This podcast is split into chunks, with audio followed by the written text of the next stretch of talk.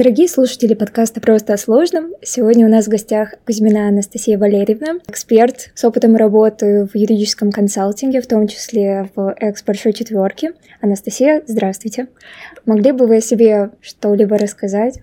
Да, Анастасия, здравствуйте. Спасибо, что дали возможность поучаствовать в подкасте. А, как вы уже сказали, я специализируюсь на корпоративном праве, сделках M&A и на сделках, связанных с созданием совместных предприятий. И да, мой опыт работы включает работу в юридическом консалтинге, в том числе последнее мое место работы — это КЭП, экс-КПМГ в России.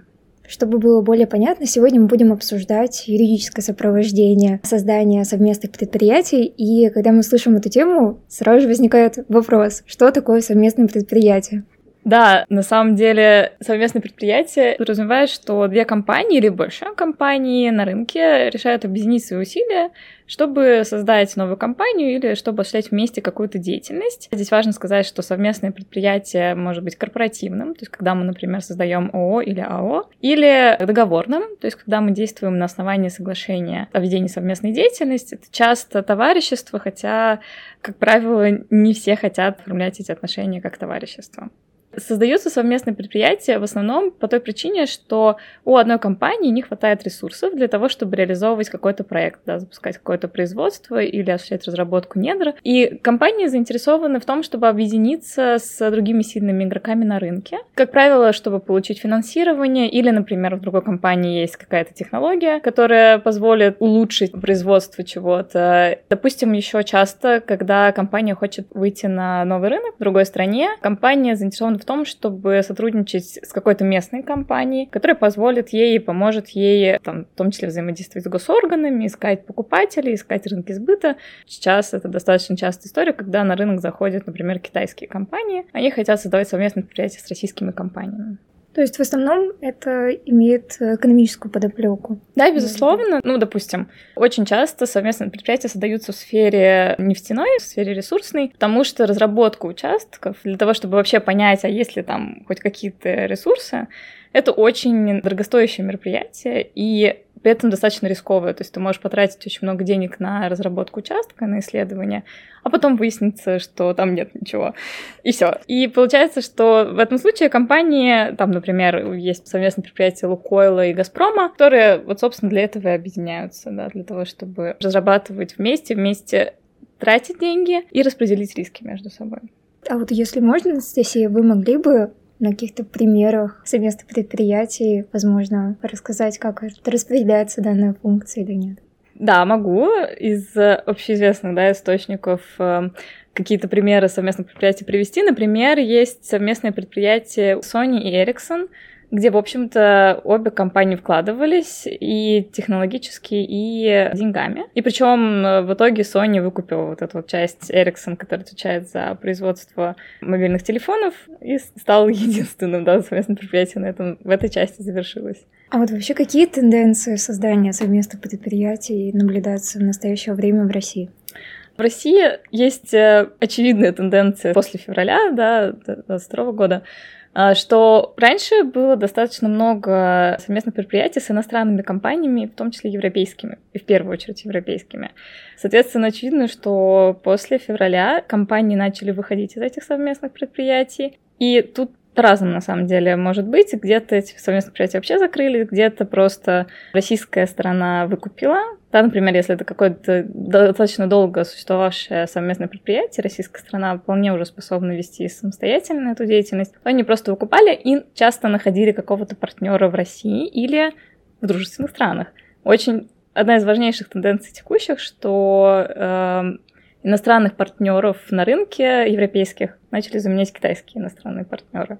И сделок с китайцами в последние годы действительно очень много. Их стало прям значительно больше. Потому что китайцы заинтересованы в выходе на рынок России, а русские заинтересованы в партнерах, в том числе иностранных.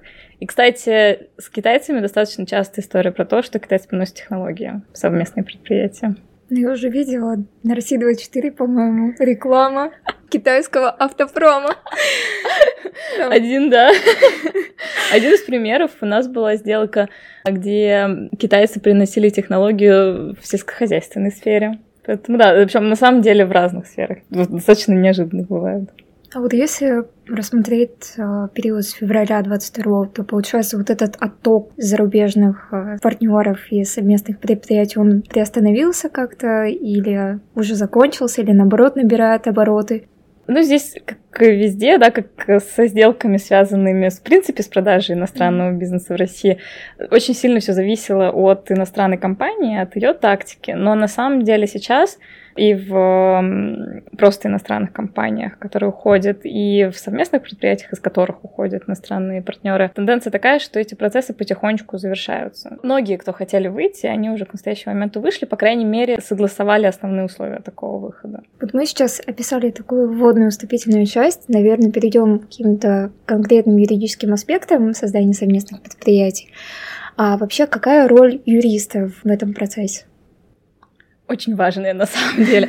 А, воистину, потому что юрист именно при создании совместных предприятий должен не только уметь хорошо писать документы, но еще понимать бизнес-логику создания совместного предприятия, потому что, допустим, ты пишешь корпоративный договор. Корпоративный договор — это такой основной документ, который будет определять отношения между учредителями совместного предприятия, да, компании, и ты должен понимать, как, например, будет осуществляться финансирование. Хотят они привлекать заемные средства или нет. Ты должен понимать, какие отношения у этих партнеров, как они будут себя вести в определенных ситуациях, как они будут себя вести, когда они войдут в тупиковую ситуацию. Ты должен уметь задавать правильные вопросы своему клиенту, потому что клиент часто вообще не понимает, что должно быть написано, как это должно быть написано, и что вообще им важно урегулировать. И еще важный момент — юрист часто не работает один на этих сделках.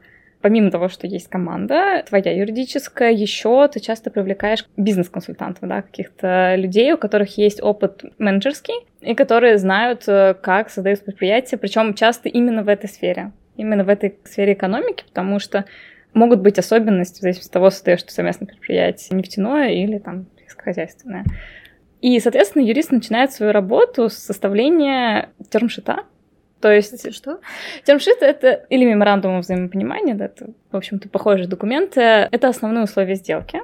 То есть ты берешь и прописываешь какие-то ключевые моменты, о которых сторонам нужно договориться перед тем, как формировать финальный документ. Это не обязывающий документ, как правило. Иногда структурируют как предварительный договор, но это очень опасно, потому что потом, да, используя конструкцию предварительного договора, вторая сторона может обязать тебя вступить все-таки в сделку на этих условиях. Ну, то есть, если ты и так не вступил в сделку на этих условиях, означает, что вы не хотели, вы не договорились, а потом тебя обязуют. Ну, да. Э, не очень хочется, поэтому мы обычно не рекомендуем так структурировать.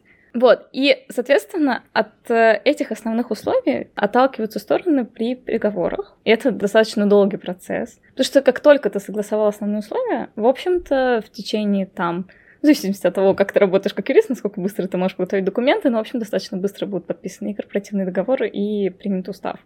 Соответственно, это самый первый, самый важный документ, и он помогает клиенту не забыть договориться о самых важных условиях. То есть, по сути, юрист при создании совместных предприятий часто создает некую рамку, в соответствии с которой будет действовать клиент и его контрагент. То есть, получается, такой юрист, он включен в процесс с самого начала, а не оформляет уже договоренности, когда они достигнут. Да, это на самом деле самый идеальный вариант. Дальше на практике бывает по-другому, и это получается полный месс тогда все достаточно сложно. У нас была такая сделка, когда к нам пришел клиент и просто прислал нам уже готовые документы и сказал, вы посмотрите, какие для нас риски. И это замечательно. Мы посмотрели, мы все им рассказали, далее, так далее. А потом мы понимаем на переговорах с контрагентом клиента, что у них нет договоренности по ключевым вопросам, и бессмысленно сейчас редактировать текущие документы. Ну, мы, конечно, можем внести правки, но это будет неэффективно, они не могут договориться. И мы тогда предложили клиенту немножечко отойти назад и все-таки сформировать основные условия, это то, что позволило им достаточно сильно и быстро продвинуться, потому что до этого они не могли договориться месяцами. Поэтому, конечно, в идеале юрист существует в сделке с самого начала. Причем весьма желательно, чтобы это был один и тот же юрист, потому что эти сделки комплексные, очень много условий. И часто бывает так, что условно новому юристу, который присоединяется, достаточно не просто въехать в то, что же вообще тут происходит между сторонами. Ну, это уже совсем идеальная история. Да, да, да, да, к сожалению, жизненно. Давайте перейдем, наверное, к основному документарному сопровождению mm-hmm. создания совместного предприятия. Какие документы составляются, какое их юридическое значение? Да, давайте тогда ограничим здесь немножко то, о чем мы будем говорить. Давайте мы сегодня в силу ограниченности времени в силу того, какой есть у меня опыт, больше поговорим про создание совместного предприятия ООО, поговорим о том, какие в этом случае есть документы. Здесь нужно тоже сказать, что совместное предприятие, с одной стороны, может создаваться как прям новая-новая компания, да, и, соответственно, стороны будут учредителями этой компании, или бывает ситуация, когда выкупают долю в существующей компании, да, в нее заходит еще один участник, и таким образом создается совместное предприятие. Документы будут немножко отличаться. В первом случае, когда мы создаем новую компанию, опять же, будет термшит, основные условия сделки. А причем он будет и в случае, когда мы создаем новую компанию, когда мы входим в состав существующий. Потом обязательно будет корпоративный договор. И в той и в другой ситуации, да, корпоративный договор — это документ, который определяет, как участники общества ведут себя при управлении обществом. Там много условий, например, какие правила отчуждения долей, как они финансируют общество, как они выходят из общества, могут ли они вообще выходить из обществ, как они по каким вопросам принимают решения, что они делают, когда они входят в тупиковую ситуацию. Там сейчас поговорим более подробно про каждое из таких условий, но в целом это вот такой документ, который оформляет договоренности сторон в отношении управления обществом. Устав, и в том и в другом случае, да, и в случае создания компании, и в случае присоединения нового участника и вхождения в состав участников старой компании. Да, мы там будет, просто в втором случае будет новая редакция устава. Это такая конституция совместного предприятия. Часто условия похожи на условия, которые... Точнее, они должны соответствовать условиям, которые есть в корпоративном договоре, но в очень сжатом виде. То есть просто самые основные правила, и это нужно принимать во внимание, когда ты пишешь устав, не нужно писать какой-то огромный устав на 100-500 страниц. Тебе важно понимать, что вот там, не знаю, что у тебя есть преимущественное право, как вы его реализовываете у тебя есть право на выход из общества или его нет. Ты требуешь согласия на отчуждение долей да или нет. Вот какие такие основные вещи ты прописываешь в уставах, как правило, не корпоративные договоры, да, то есть в том смысле, что они поменьше. А, хотя поменьше понятие относительное. Так, документы, значит, устав корпоративный договор. Соответственно, в отношении компании, в которой уже существует, в которую входит новый участник, будет договор купли-продажи долей, да, в случае с ООО. И самое главное в этом договоре — это заверение об обстоятельствах, да, потому что когда ты входишь в уже существующую компанию, ты обязательно, во-первых, делаешь due diligence, ты проверяешь компанию, ты проверяешь, что у нее происходит с интеллектуальной собственностью, задолженностями и так далее, и так далее, как она функционирует. Ну и еще ты требуешь заверения, да, в отношении финансовой состоятельности, там, налоговых каких-то вещей, да, что все, все платится, все окей, и так далее, и так далее. И, собственно, заверение на самом деле формируется, как правило, на основании проведенной юридической проверки. Это такой самый важный, самый сложный раздел этого ДКП. Ну и, соответственно, цена, естественно, тоже очень важна. А то я так, знаешь, только про заверение обстоятельств, конечно, то, как ты определяешь цену, это тоже очень-очень важно. К слову, еще раз про юридическую проверку. Вот тот, как правило, создание совместного предприятия посредством вхождения в уже существующую компанию не самый предпочитаемый способ да, создания совместного предприятия. Мы, как правило, это не рекомендуем, потому что, опять же, даже проведя самую великолепную юридическую проверку, самую дотошную, ты не можешь быть уверен, что, я не знаю, там у них в столе не лежит какой-нибудь вексель. Соответственно, лучше, конечно, создавать с нуля. Пока нет каких-то других факторов, например, что ты хочешь зайти в существующее, потому что там важный товарный знак, важный mm-hmm. лейбл, да, еще что-то. Хотя, с другой стороны, ничто не мешает тебе ну, передать права на этот лейбл, да, там, на этот логотип, э, товарный знак э, новой компании. В общем, здесь понятно, что разные бывают ситуации, но в целом это не самый рекомендуемый способ создания. А вообще, какое соотношение примерно? Чаще всего все-таки новые компании. Анастасия, давайте, возможно, перейдем к конкретным условиям mm-hmm. создания совместного предприятия. В первую очередь, наверное, условия про финансирование. Да, кстати, к слову о финансировании. Вернусь еще на секундочку к документам. Еще часто бывает, что стороны заключают соглашение о финансировании прям самостоятельно. То есть в корпоративном договоре прописываются какие-то основные вещи, Однако соглашение о финансировании более детально регулирует, как э, стороны финансируют общество и как они на самом деле получают деньги назад. То есть э, вот этот вот э, механизм, процесс, он регулирует соглашение о финансировании, к которому, кстати, периодически прикладываются какие-то формы договоров, в том числе, например, форма договора займа, если стороны собираются финансировать займами общества. Так, да, и теперь про условия. Финансирование, конечно, одно из самых ключевых условий. Каким образом может осуществляться? Понятно, что, во-первых, это могут быть средства участников, средства внешние. А, и, как правило, используются оба способа.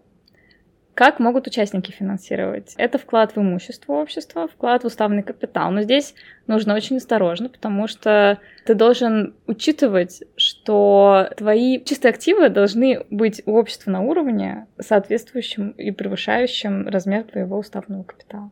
И если ты этого не поддерживаешь, то последствия могут быть вплоть до того, что тебе нужно будет ликвидировать компанию. Поэтому не надо делать огромный уставный капитал. Да? Понятно, что ты можешь уменьшить, да, ты можешь в какой-то момент принять решение об уменьшении уставного капитала, но зачем, если ты можешь финансировать посредством вкладов в имущество? Однако здесь нужно учитывать, что часто банки при определении условий финансирования принимают во внимание именно вклады в уставный капитал. Помимо вкладов в уставный капитал, вкладов в имущество, ты можешь финансировать общество займами участников, э, что достаточно эффективно, потому что, в общем-то, позволяет заводить в общество деньги и потом получать их назад. Тоже хороший способ. Вот эти все механизмы, они используются. Как правило, абсолютно все из них действительно используются. Анастасия, давайте, наверное, перейдем к основным корпоративным вопросам. Mm-hmm. Какие органы управления нужно mm-hmm. предусмотреть у создаваемого совместного предприятия? Mm-hmm. Как правило, э, во-первых, у тебя точно должен быть ОСУ, да, то есть общее собрание участников для ООО или общее собрание акционеров для АО. Это главный управляющий орган, высший. Соответственно, дальше у тебя, как правило, будет совет директоров.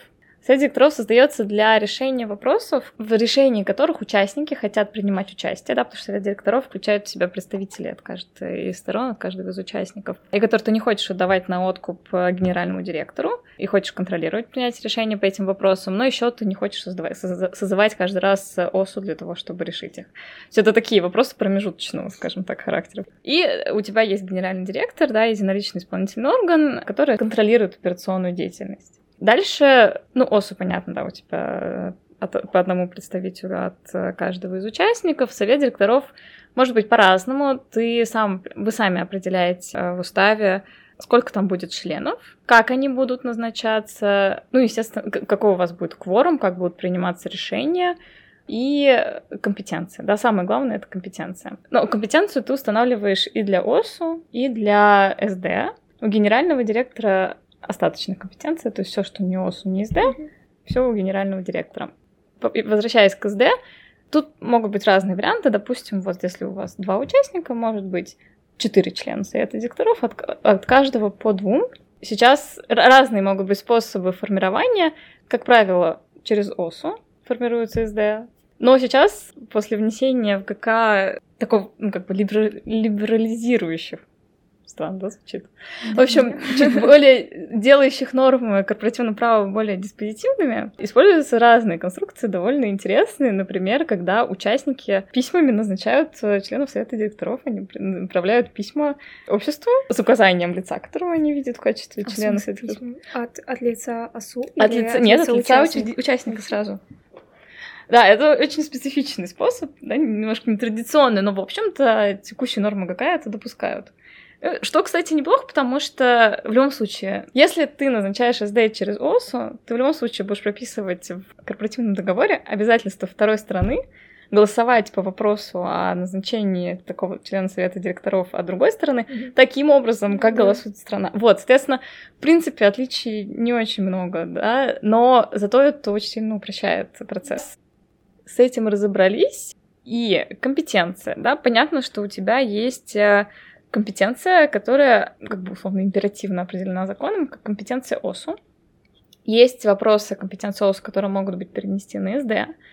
А еще вот у тебя есть дальше полет фантазии, да, какие вопросы ты хочешь, чтобы где решались. Там, в том числе, например, по утверждению каких-то документов, положений и так далее, и так далее. Это все такая фантазийная компетенция, то есть то, что ты уже придумываешь, в зависимости от э, совместного предприятия. А вот э, какую компетенцию можно прописать, чтобы нивелировать, например, определенные риски деятельности этого совместного предприятия? Чаще всего это, опять же, связано с какими-то финансовыми вещами, со сделками, которые заключает общество. Понятно, что у нас в силу закона есть крупные сделки, которые подлежат одобрению. В зависимости от процентовки, по-моему, от 25 до 50 это сделки, которые одобряют... Да, СД, и все, что выше ОСУ. И сделки с заинтересованностью, соответственно, тоже подлежат одобрению. Ну, еще ты, как правило, прописываешь много других сделок специфических, которые могут не проходить вот по этим, когда по критериям сделки с заинтересованностью или крупной сделки, но которые ты заинтересован одобрять. Например, если это какое-то технологическое предприятие, технологическое совместное предприятие, ты будешь заинтересован в том, чтобы контролировать сделки с интеллектуальной собственностью. Ну, да. Вот, соответственно, дальше ты тоже можешь распределять эту компетенцию, да, ты можешь говорить, что вот на такую сумму это СД, а вот на такую сумму это ОСУ. И, конечно, ты будешь исключать какие-то сделки с интеллектуальной собственностью, связанные с офисным там, программным обеспечением, например, или вот какой-то такой текущий. Ты будешь э, говорить, что это исключение, это то, что делает генеральный директор сам по себе, мы не лезем в это. Ну, просто потому что если ты еще и такие сделки будешь одобрять, будет ну слишком долго и сложно, да. Сделки с каким-то определенным имуществом, например, с недвижимым имуществом. Тут может быть, например, более низкий порог денежный. Как правило, вы смотрите на специфику самого СП и пытаетесь понять, какие условия ключевые для этого совместного предприятия, что там может пойти не так в принципе, работа юриста, на самом деле, при создании совместных предприятий, она как бы про то, что ты... Токсичные вот, люди. Реально, да, воистину. То есть ты все время думаешь о том, что пойдет не так, что будет, если стороны поругаются. У тебя никогда нет в голове концепции, что они будут жить долго и счастливо. Да? Ты все время думаешь о том, что будет плохо. И это, на самом деле, одна из самых интересных частей работы по сделкам, потому что вас постоянно ну, брейнштормите вы постоянно что-то обсуждаете, вы созваниваетесь, и это делает работу на проектах очень интересной. Особенно для людей, которые не получают большого удовольствия, собственно, от написания документов, да, ну, или им это нравится, но еще им не хватает какой-то бизнес-части. Как раз сделки — это способ погрузиться и в бизнес-часть тоже. И это то, что делает э, сделки очень интересным моментом. В принципе, все, что связано с корпоратив, когда сделки M&A, это вот про бизнес часто. С компетенцией, наверное, все. А, ну, соответственно, да, про компетенцию. Э, вопрос того, как принимаются решения. Ну, понятно, что у тебя закон устанавливает в определенных случаях, э, что должно как приниматься. Но еще по остальной части вопросов ты можешь решить, э, будет ли приниматься единогласно, большинством голосов, каким, да, там, большинством. И здесь подходы отличаются. Как правило, когда СП создается 50 на 50, то есть два участника, 50%, 50%, ты хочешь, чтобы решения принимались единогласно. Да, потому что вы создаете на паритетных условиях, хочется единогласия. Когда есть, например, какой-то мажоритарий, именно миноритарий, концепция может измениться. Скорее всего, мажоритарий захочет выделить какие-то вопросы, которые он может э, принимать сам, решение, по которому он может принимать сам.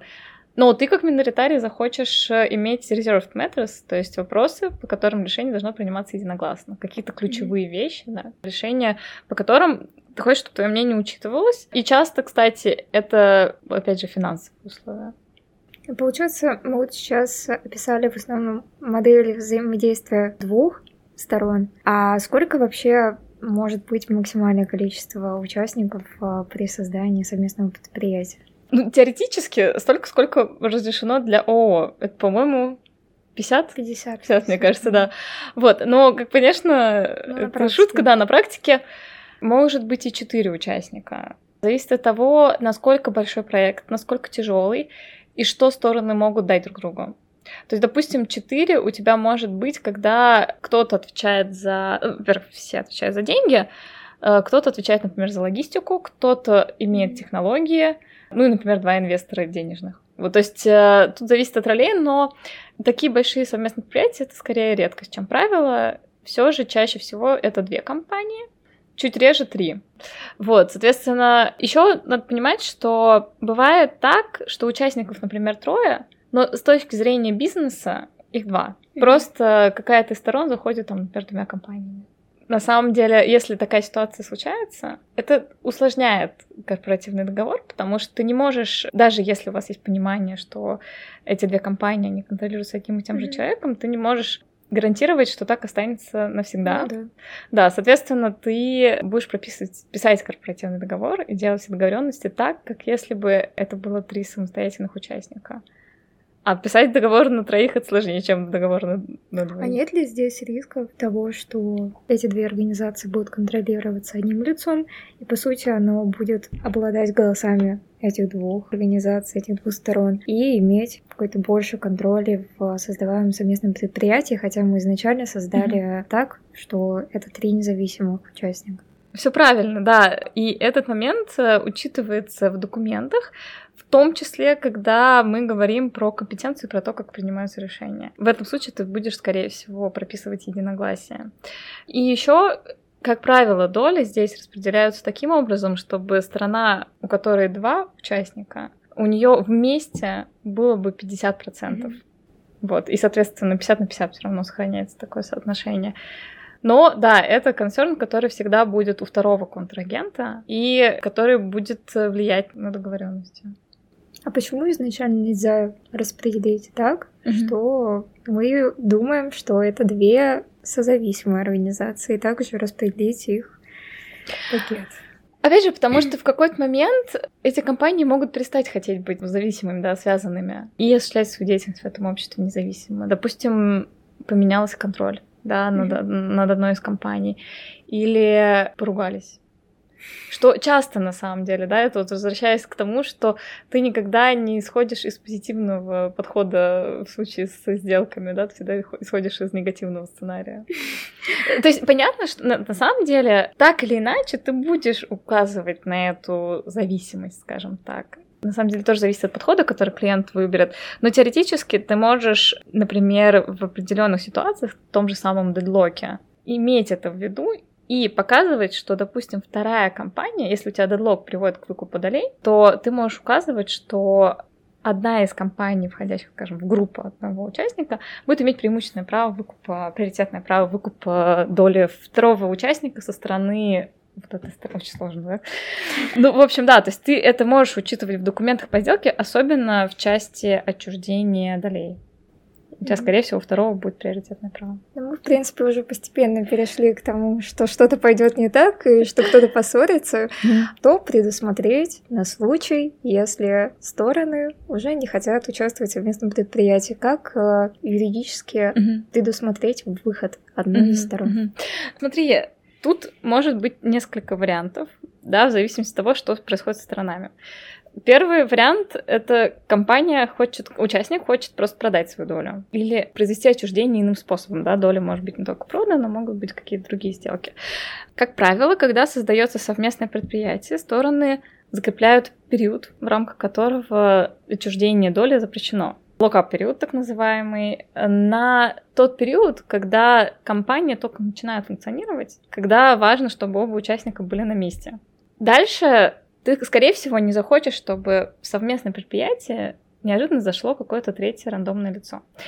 И вот чтобы обезопасить участников от, такого, от такой ситуации, пользуются механизмом, во-первых, преимущественного права. Этот механизм подходит только для случаев, когда мы продаем долю. Иные способы отчуждения сюда не входят.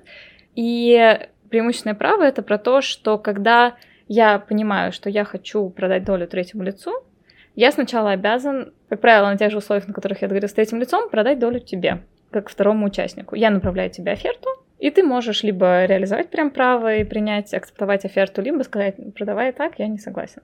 И здесь э, интересно, как будет определяться цена, например. А, могут быть разные варианты. Как я уже сказала, это может быть цена продажи третьему лицу. Mm-hmm. Еще вы можете сразу согласовать в документах, по какой цене в будущем ты будешь реализовывать прям право. Еще есть механизм согласия участников на осуществление отчуждения третьему лицу. Этот механизм уже применяется не только продажа и подразумевает, что перед тем, как ты продаешь третьему лицу, отчуждаешь третьему лицу, ты обязан попросить согласия всех участников, и ты сможешь продать или иным образом передать долю только с согласия всех участников. Это хороший механизм, который позволяет э, сохранить состав участников или, по крайней мере, не допустить, что к тебе зайдет какой-нибудь враг.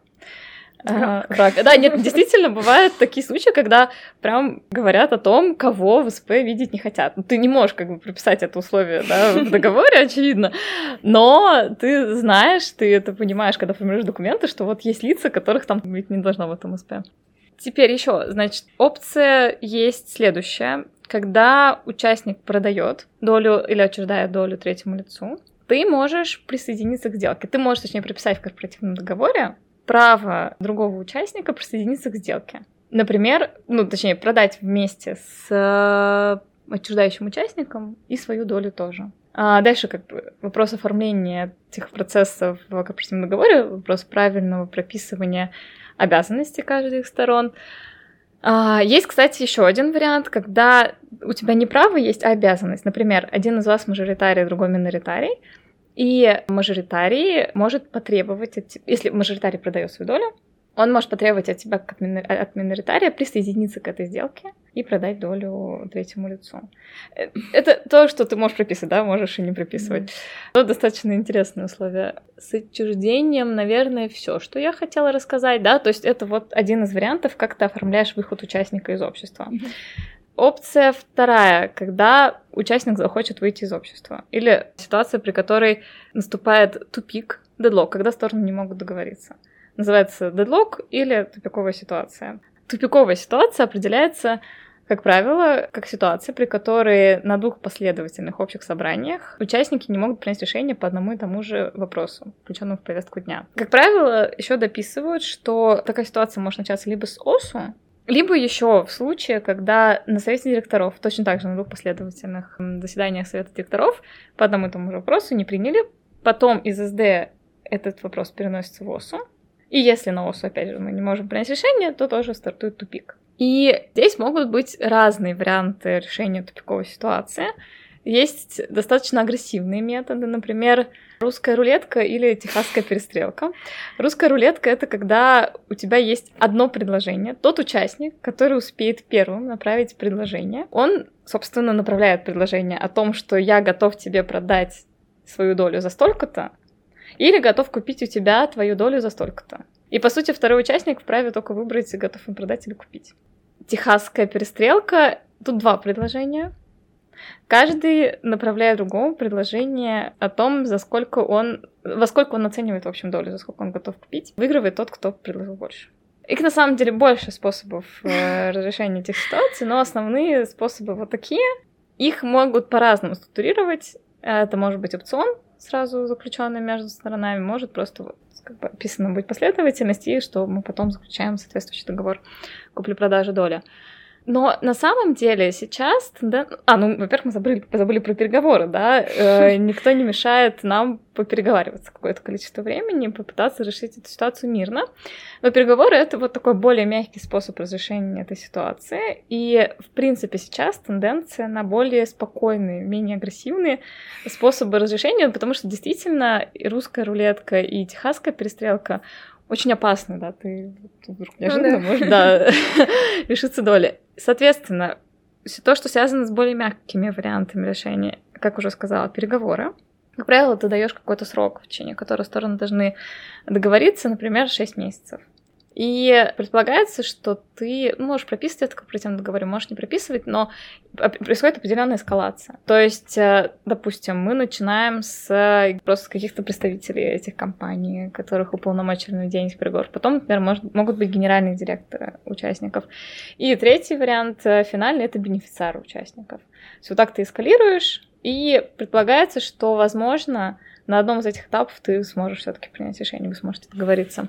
Особенно, когда бенефициары встречаются. Но если вообще все никак, и бенефициары тоже не могут договориться, ты все-таки должен прописать какой-то механизм, и механизм связан с выкупом доли, но он будет менее агрессивным. Допустим, ты можешь прописать, что каждая страна направляет другое предложение, и оно может включать в себя предложение голосовать определенным образом, предложение купить или предложение продать.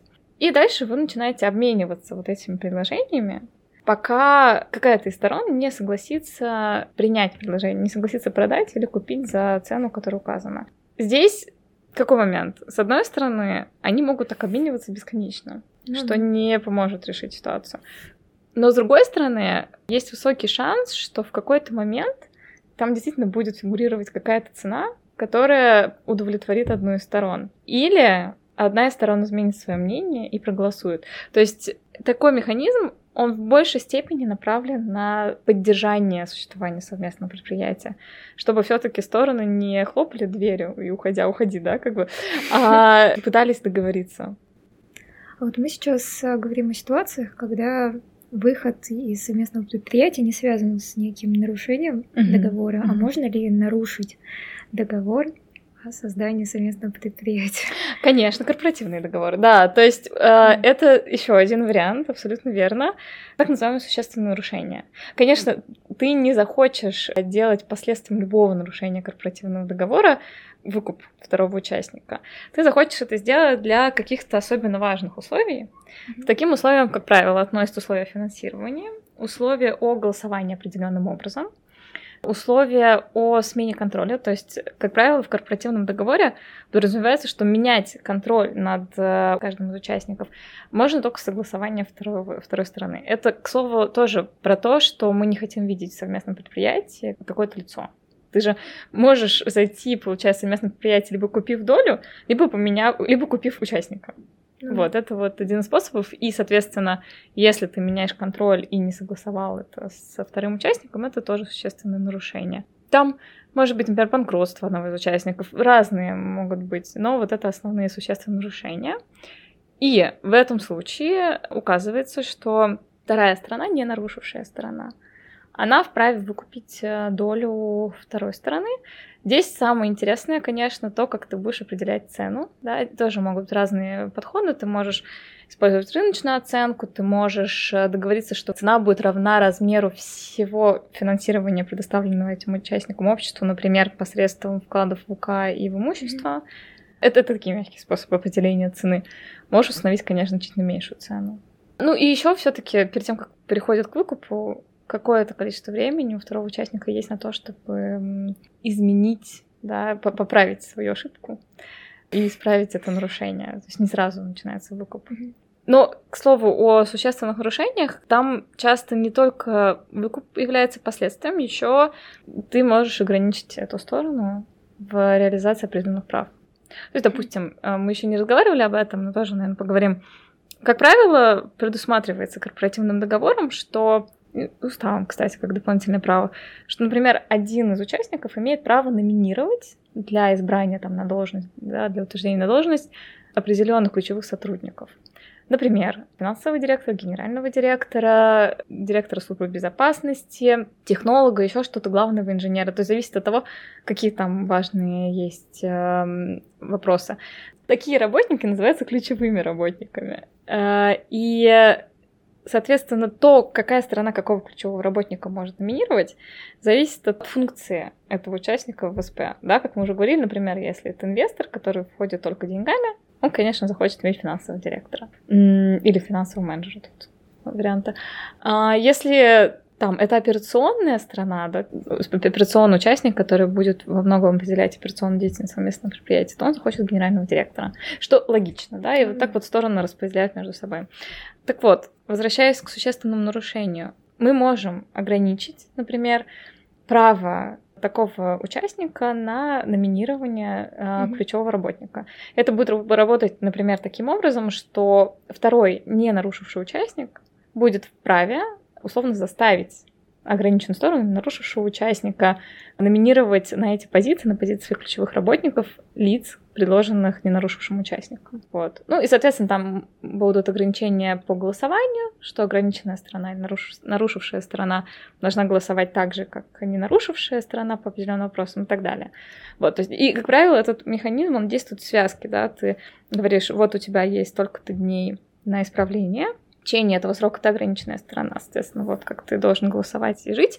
И еще, как бы, если ты не исправился, то я могу тебя выкупить. Я думаю, мы завершили уже блок юридических вопросов. Я думаю, под конец давайте обсудим перспективы и тенденции развития создания совместных предприятий.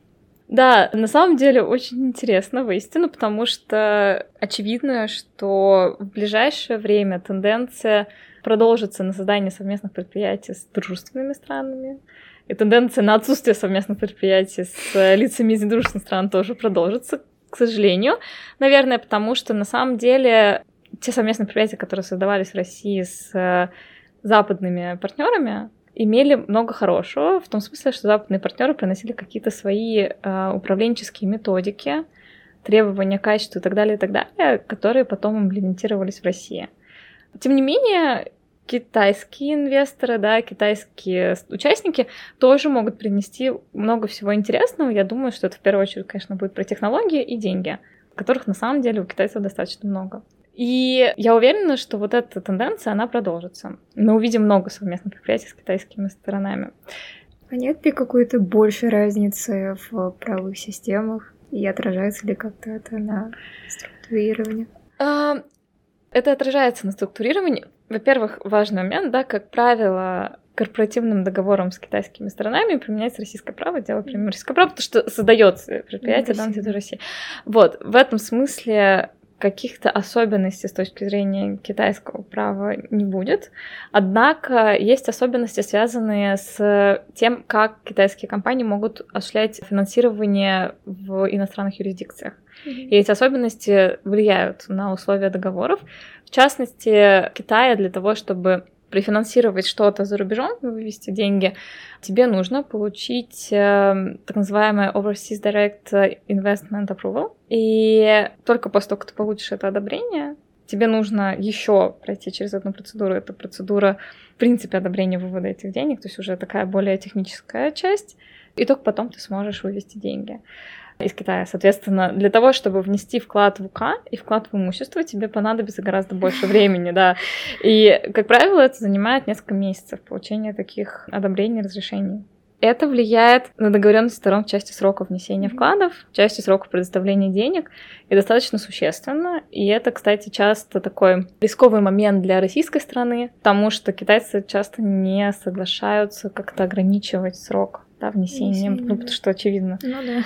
Вот, а русским тоже это не очень невыгодно, потому что получается, что ты не можешь быть уверен в что том, что деньги зайдут вовремя, да. И тогда ты, в принципе, как будто бы не можешь быть уверен в успешности от совместного предприятия, да. И причем еще нужно понимать, что китайцам требуется каждый раз на любое внесение денег получение этого согласия. То есть каждый раз, когда тебе нужно будет внести деньги в общество, возникает вопрос со сроками, что, конечно, достаточно непросто для операционной деятельности компании.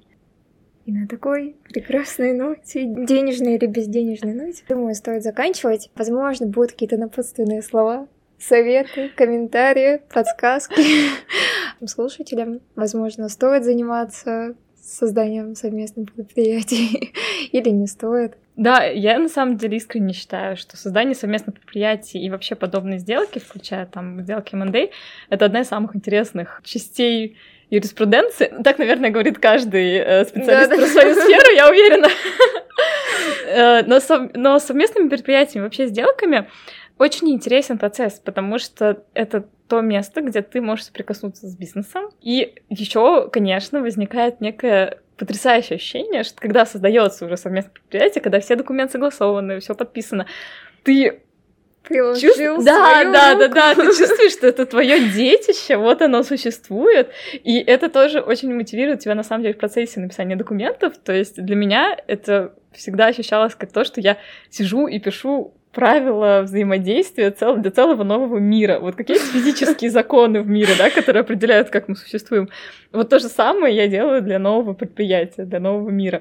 И для меня, например, это очень важно. Я чувствую какую-то важность того, что я делаю. И самое интересное, что потом э, когда совместно предприятие создано и действует, ты всегда можешь, не знаю, как будто бы ты можешь физически его потрогать. Ты видишь физический результат своих действий. И это очень круто. Не говоря уже на самом деле о том, что создание совместных предприятий с юридической точки зрения это то, где мы можем использовать все свои знания, полученные на курсах там коммерческого права, гражданского права, про самые интересные конструкции, да, опционы, заверения в обстоятельствах mm-hmm. и так далее. То есть это, как мне кажется, одна из самых классических частей юриспруденции, да, про обязательства. Вот, поэтому я и очень советую, рекомендую всем, у кого есть возможность позаниматься сделками, обязательно это делать. Это очень интересно, как минимум это уникальный опыт. И если такая возможность есть, надо обязательно попробовать. Может не понравиться, да, потому что еще помимо всего того, что я рассказала, сделки — это ситуация, при которой ты работаешь круглосуточно и в очень краткие сроки. И это тот момент, который может отпугивать, но я считаю, что это то, что стоит пробовать э, хотя бы один раз в жизни обязательно. Ура! Ура! Благодарим Анастасию за прекрасный подкаст. Было очень интересно. Да, спасибо вам большое. Было очень интересно. Ура! Ура!